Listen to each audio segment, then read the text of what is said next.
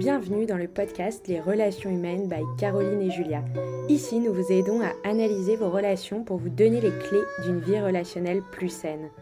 Es-tu prêt à plonger dans le vaste monde du développement personnel avec nous? Abonne-toi pour ne rien manquer. Salut Caro Salut Julia Ça va bien? Oui, ça va, super. Donc, de quoi, de quoi allons-nous parler aujourd'hui, Julia? Alors, aujourd'hui, on va euh, la question d'une auditrice qui nous a répondu à notre questionnaire. Euh, le questionnaire d'ailleurs qui est en lien dans notre bio Instagram. Donc si vous avez un sujet relationnel, n'hésitez pas à nous écrire. Caroline se fera un plaisir de vous répondre bah, là, lors d'un épisode. Et aujourd'hui, on répond à la question de Béatrix. Donc son sujet relationnel est en lien avec les relations familiales, donc avec sa famille. Et son sujet relationnel, c'est comment conserver les liens familiaux à distance. Et Mhm. ensuite, elle nous a partagé un petit peu de contexte. Donc, je vais vous lire son texte. J'ai déménagé à l'autre bout du monde, donc à 12 heures d'avion seulement de chez ses parents, il y a un peu plus d'un an. Depuis, j'ai du mal à garder le lien avec eux. Surtout mon père qui ne répond pas à mes messages, m'appelle peu, mais exprime pour autant énormément d'affection et d'amour le peu de fois où ils arrivent à savoir. Et ensuite, la problématique est doublement complexe, ayant des parents séparés. Ma mère, quant à elle, me donne souvent des mauvaises nouvelles quand nous échangeons, ce qui me donne pas forcément envie de toujours lui parler. Donc voilà, elle nous a parlé de son sujet. Et euh, émotionnellement, qu'est-ce que ça produit en elle? Donc, elle nous écrit, il m'est arrivé de ressentir de l'angoisse avant de répondre à un appel et j'ai du mal à prendre du recul. Ok, bon. Voilà. Eh bien, effectivement, cette, euh, alors ce qui m'a intéressé dans, dans ce sujet-là que tu, tu, me- tu me lis, que tu m'as déjà présenté, hein, en fait, c'est, euh, ça me ramène à une histoire très personnelle. J'ai une grande sœur qui est allée vivre aux États-Unis. Donc, euh, l'idée de la distance, alors je, je trouve intéressant dans, dans le texte de Béatrix qu'elle mette 12 heures d'avion seulement de chez mes parents. Hein, c'est- il y a, il y a une espèce de relativité qui, euh, qui moi, déjà vient me, me chercher, tu vois. C'est comme si elle n'avait pas conscience que 12 heures d'avion, c'est énorme. Oui, après, je pense que c'était un petit peu ironique, quoi. Seulement 12 heures. Oui, mais tu vois, l'ironie cache aussi des choses, tu vois. Il y a Oui, quelque chose où, euh, elle- alors, soit elle, elle- elle ironise pour dire, euh, allez, on dédramatise le truc, c'est quand même que 12 heures, et puis il y a l'avion, et puis mm, ça peut, finalement, dans la journée, je peux être là, quelque part. oui, Ça peut être dit un peu comme ça, sauf que c'est 12 heures à l'autre bout du monde. oui, D'accord? Donc, ça demande beaucoup d'énergie. On, on- on peut imaginer qu'en fait, quelqu'un qui part comme ça à l'autre bout du monde, moi, j'ai eu l'effet euh, avec ma grande sœur. En fait, euh, oui, on sait que nous avons tous les moyens de transport possibles et imaginables. Et puis, en même temps, euh, énergétiquement parlant, on n'a plus cette proximité, cette proximité énergétique où on est dans le même pays, la même culture, le même, euh, les mêmes, euh, je dirais, les mêmes actualités, on va dire, grosso modo. D'accord? Mais on est quand même très loin. Il y a un oui. océan. Il y a un océan. Enfin, il y a peut- peut-être même plusieurs océans au milieu de tout ça. Je ne sais pas exactement où elle se trouve. Donc, C'est à La Réunion. à La Réunion. OK. est... Ouais, D'accord. Donc, bon, ben, La Réunion, d'accord, elle ne perd pas tous ses repères parce que là, là, c'est- mais c'est quand même une île. C'est pas, oui. D'accord?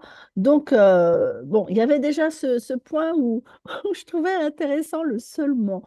Même si c'est ironique, ça n'empêche que il y a quelque chose lié peut-être à, à- à- peut-être qu'elle se laisse croire que ce n'est qu'à seulement 12 heures, tu vois, et qu'en fait, il y a peut-être aussi une réalité à voir que euh, dans ce qu'elle appelle ses angoisses, peut-être, hein, euh, avant de répondre à ses parents, il y a peut-être aussi toute cette, euh, cette charge de, de cette distance, quoi.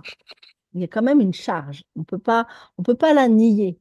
Déjà, oui, quand euh, on, on voit bien déjà quand on a l'habitude de vivre auprès de quelqu'un, quand on change de ville, hein, quand, euh, quand vous partez euh, en études, hein, quand, euh, quand on est parent et puis que nos enfants partent faire leurs études ailleurs, ça, déjà, ça va générer quelque chose de nouveau, quelque chose de, de l'ordre de, bon, bah, le lien, le lien s'étire un peu plus, vous devenez adulte, euh, il y a quelque chose qui, euh, qui n'est pas simple, qui est pas simple.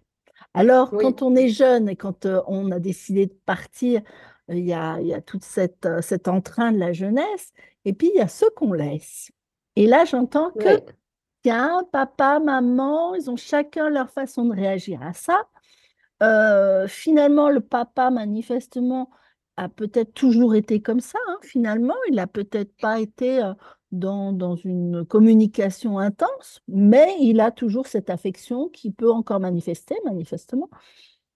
Donc, côté papa, ça a l'air de se passer à peu près bien, quoique il n'a pas l'air de répondre forcément au, message. Alors, je ne sais pas s'il ne répond pas tout de suite, d'accord en sachant quand même que s'il y a 12 heures d'avion, je ne sais plus combien d'heures il y a avec euh, la réunion en termes de décalage horaire, hein, mais euh, moi je sais que ma soeur aux États-Unis, par exemple, euh, là tu vois, il est quelle heure? Il est, il est 20 heures, on enlève 8 heures, donc c'est, on est en début d'après-midi aux États-Unis, ou, en fin de matinée, ou en début d'après-midi plutôt. Donc en fait, on ne on, peut pas recevoir le message comme s'il était euh, tout nouveau, tout neuf, alors qu'on est déjà dans le décalage, quoi. Si, euh, si elle envoie un message euh, dans l'après-midi et puis que pour le père c'est le soir, il est possible qu'il ne va pas forcément répondre le soir, mais du coup le lendemain, enfin voilà, il y a, y a en tout cas toute une dynamique qui, qui n'est pas la même que si on est à proximité. Oui, et toi, par rapport à ta sœur, justement, ça t'a changé vraiment quelque chose qu'elle déménage à ton quotidien? Alors, euh, moi, j'ai observé, j'ai observé euh, l'attitude qu'elle avait pu avoir avec ma mère, par exemple, d'accord? Où en fait, il y a eu énormément, alors là, ça n'a pas l'air d'être le cas, en tout cas, c'est peut-être un peu le cas, mais c'est, voilà, chaque situation est différente, mais il y a eu énormément de conversations téléphoniques, il y avait un lien presque plus, enfin voilà, moi j'appelais peut-être ma mère une fois par semaine ou une fois tous les 15 jours, j'étais pas forcément dans un, dans un modèle euh, d'hyperdépendance, on va dire. Et puis, par contre, mais ma sœur et ma mère euh, étaient en lien tous les deux jours. Ah oui, ça les a peut-être rapprochés ou c'était ah déjà ben, comme ça? Alors, c'était déjà comme ça, mais je pense que le, la, décision d'aller loin est une décision euh, qui peut avoir une certaine conscience. Hein. Là, cette personne, bon, peut-être qu'elle est allée rejoindre quelqu'un ou qu'elle a décidé de façon consciente en tout cas d'aller dans, dans, cette région. Néanmoins, euh, par, par, cette décision, elle crée un éloignement. Oui. Et cet éloignement, en fait, il peut avoir aussi une part inconsciente. Qu'est-ce que, pourquoi je vais si loin? D'accord? Qu'est-ce que, qu'est-ce quelle est la raison de ce départ aussi loin? Alors, la première excuse, ce sera dire euh, bah, je rejoins mon conjoint, euh, je suis euh, parce que j'aime voyager, j'ai envie d'aller loin. Mais derrière, il peut y avoir aussi une idée de ce qui se passe sur, sur, dans ma famille ou de, de façon claire, ici et maintenant, ne me convient pas et finalement, je vais m'en échapper. Oui, je vais voir ailleurs, quoi. Je vais voir ailleurs. Et du coup, euh, euh, là, il me semble qu'elle est un peu rattrapée. Oui. elle est rattrapée par euh, bah, l'affection qu'elle trouve avec son père, qui a l'air d'être toujours là, mais qui semble, elle semble avoir quand même quelques attentes. Hein. Il répond pas toujours à ses messages. Ah, alors, papa, pourquoi tu réponds pas toujours à mes messages? Ça mériterait que ça soit éclairci, ça. Pourquoi son père ne répond pas? C'est à lui qu'il faut poser la question. Oui. qu'est-ce que ça lui fait finalement que son père ne réponde pas à ses messages de cette façon-là? Voilà, là, elle est en train de d'expérimenter le détachement avec les parents, donc elle est en train d'être voilà confrontée à sa vie d'adulte à distance. Donc, bah, son père, il vit sa vie comme elle, elle vit la sienne finalement. Donc, c'est juste ça. Hein oui. Mais qu'est-ce que ça vient générer chez elle? Qu'est-ce que, Comment elle se sent vis-à-vis -vis de ça? Euh, est-ce qu'elle a des attentes de son père et est-ce qu'elle lui en parle? Voilà. À lui dire, bon, ben papa, voilà, quand je t'appelle, c'est vrai que euh, comme je suis très loin, j'aimerais pouvoir que, que, tu puisses me répondre, au moins ne serait-ce qu'un petit message euh, par, par, par mail, dire oui, ok, tout va bien. Voilà. Bon. peut-être elle a d'autres attentes, je n'en sais rien. Elle n'est pas là pour nous, nous en parler. Et puis, euh, il y a surtout, voilà, alors il y a une idée de problématique et doublement complexe ayant des parents séparés. Ça aussi, tu vois, ça vient parler d'elle et effectivement de, de cette acceptation d'une séparation. Et du coup, tout de suite derrière, elle nous parle de sa maman. Oui. Voilà, qui donne souvent des mauvaises nouvelles. Alors, je ne sais pas si cette jeune fille a à peu près ton âge, tu vois. Si elle oui, euh, sûrement. Si elle a des parents euh, euh, qui ont le mien ou un peu plus, elle va se retrouver avec des moments de vie où bah, ses parents vont être vieillissants. D'accord la, mmh, la distance va créer pour la mère certainement bah, peut-être des manques affectifs aussi quand tu, euh, quand tu es maman, enfin moi, je, voilà, je, le dis comme moi je le vis. Hein. Oui, toi, tu es maman. Voilà, moi, je suis maman. Je suis maman, j'ai besoin de toucher mes enfants, j'ai besoin de les savoir en sécurité. J'aime bien aussi savoir qu'ils ne sont pas trop loin, même si je ne suis pas une maman hyper envahissante, parce que je leur laisse vivre leur vie. Mais, euh, tu vois, euh, par exemple, pendant le, le Covid, on n'était pas du tout dans le même, la même ville.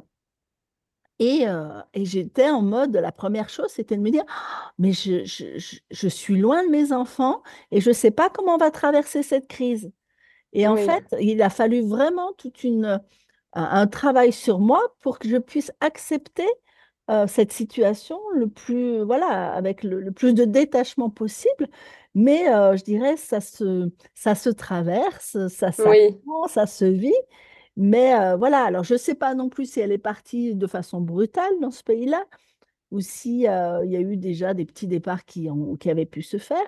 Mais toujours est-il que en tant que maman, vous l'êtes peut-être pas encore de votre côté, donc c'est peut-être pas encore complètement conscientisé, mais euh, il y a effectivement l'acceptation de certaines étapes chez l'enfant qui sont à chaque fois des étapes j'allais dire psychologique, hein, en tout cas des, petits deuils, des petits deuils.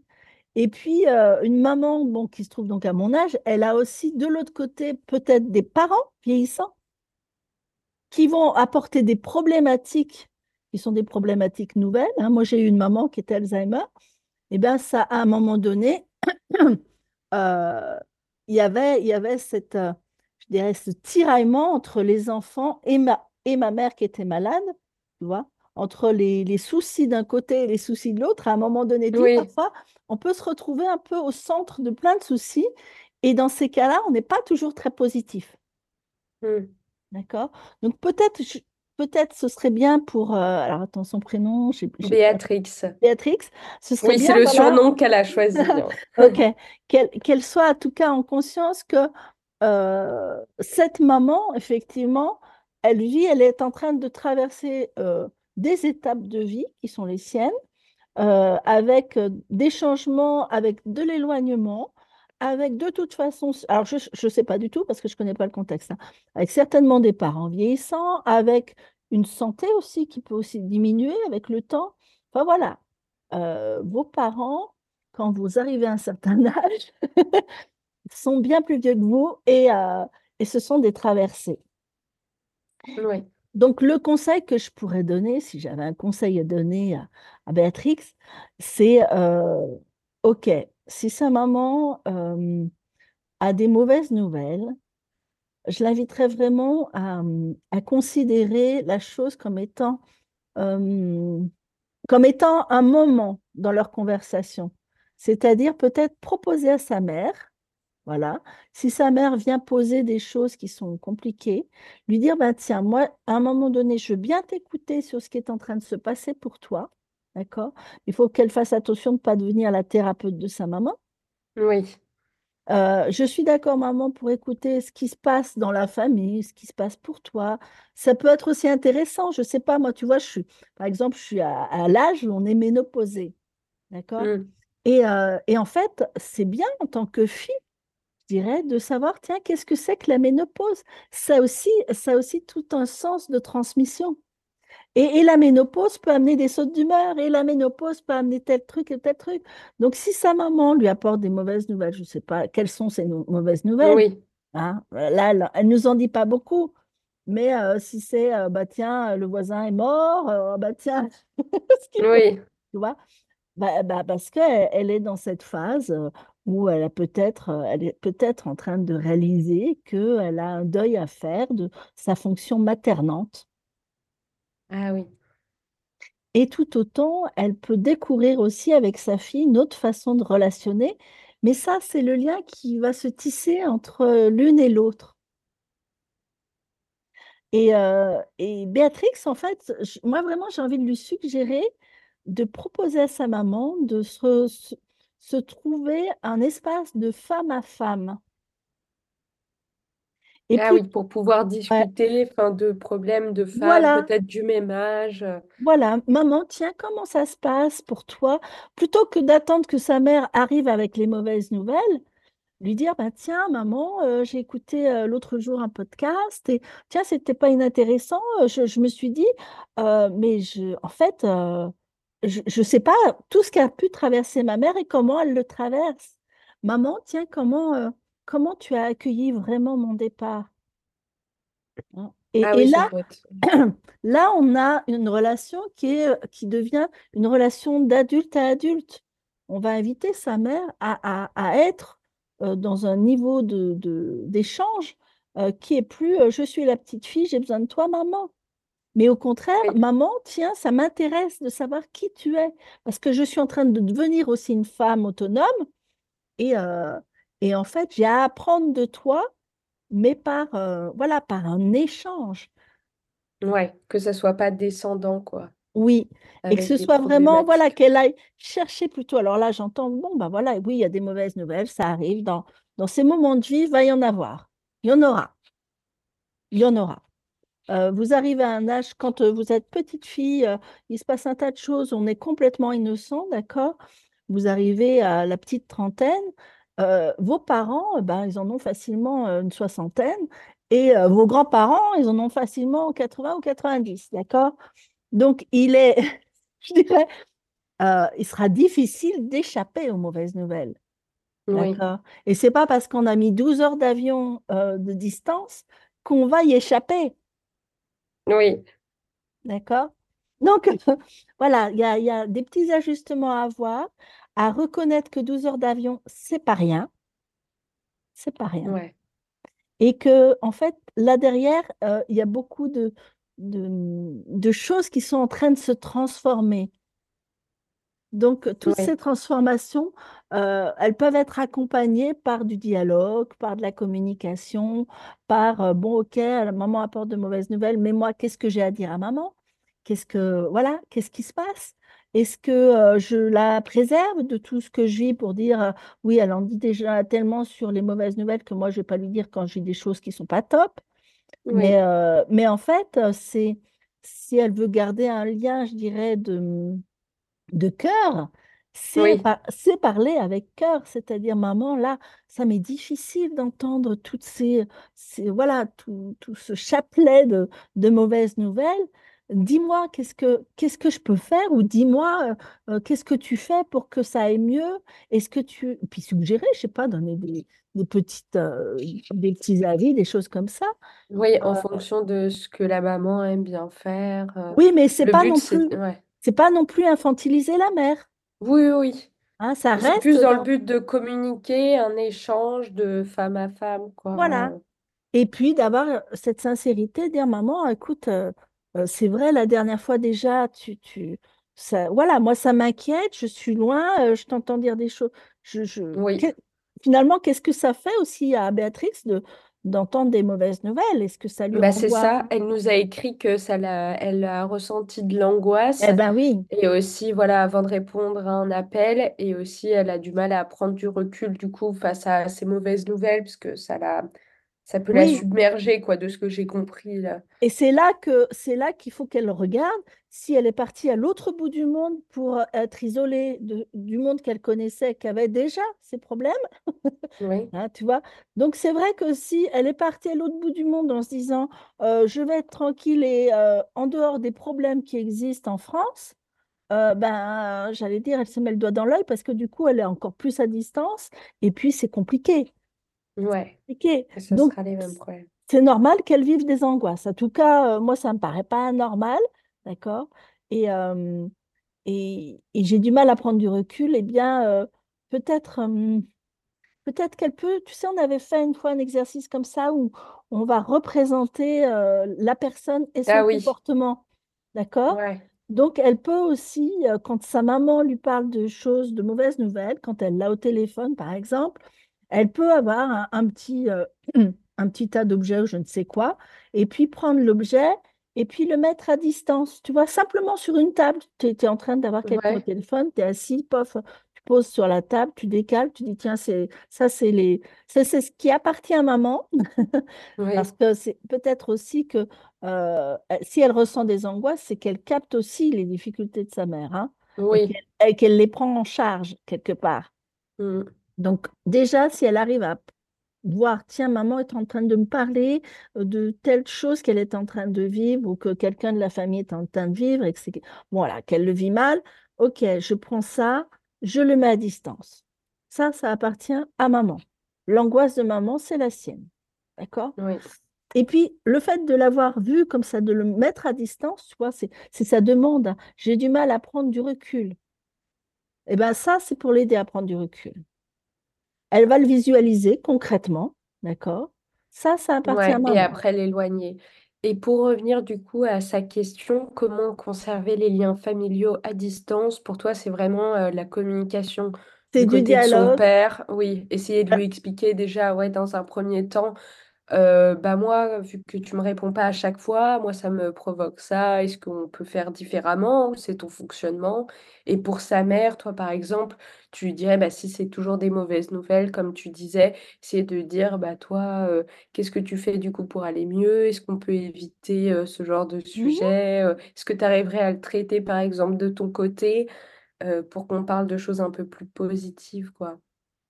Bah, en fait, si tu veux, euh, si elles veulent garder du lien, elles vont être obligées de passer par les choses négatives ou positives de l'autre. Mm. En fait, ce, ce- je dirais, euh, communiquer, c'est pas juste se dire des choses euh, agréables et positives et que tout va bien. Moi, euh, je, j'ai- on- je trouve ça finalement même très creux. oui, Hein, si je t'appelle, tu es à 12 heures de... Puis je te dis, ah ben tout va bien, oui, oui, j'ai bien fait mes petites courses, oui, oui, eh ben, oui, oui, tout va bien, tout va bien. Bon, au bout d'un moment, tu te, je dirais, il n'y a, y a pas de consistance non plus. Donc, les, les petites, les mauvaises nouvelles, ce qu'elle appelle aujourd'hui des mauvaises nouvelles, ce sont des moments de vie que sa mère est en train de vivre, d'accord?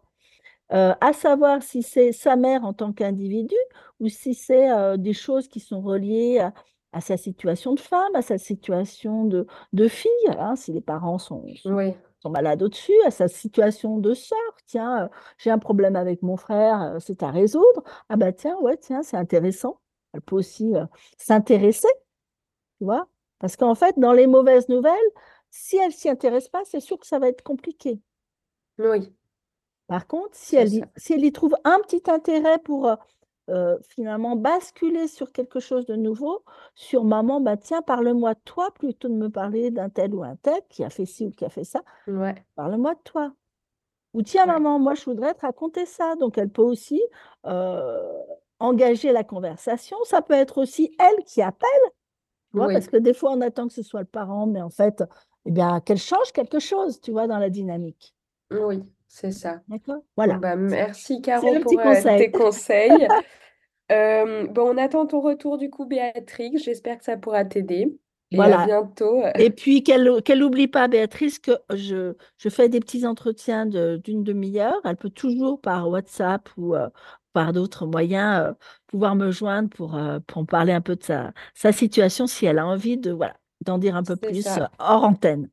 Oui, Voilà. vous pouvez prendre un créneau bah, de 30 minutes avec Caroline pour développer justement une problématique. Et si vous souhaitez aller plus loin, prendre un vrai coaching. Plutôt, Voilà. plutôt plutôt pour résoudre une problématique. hein. Oui, pour résoudre. J- J'espère Oui. bien qu'on la développera pas trop. Oui, oui, Ok, ça marche. Merci, Julia. oui. Et puis Merci, à bientôt, euh, Béatrice. Bye. Oui, salut. Et si toi aussi tu souhaites nous partager un problème relationnel, alors n'hésite pas à répondre à notre questionnaire qui est en lien dans la description. Caro se fera un plaisir d'y répondre dans un prochain épisode. Bye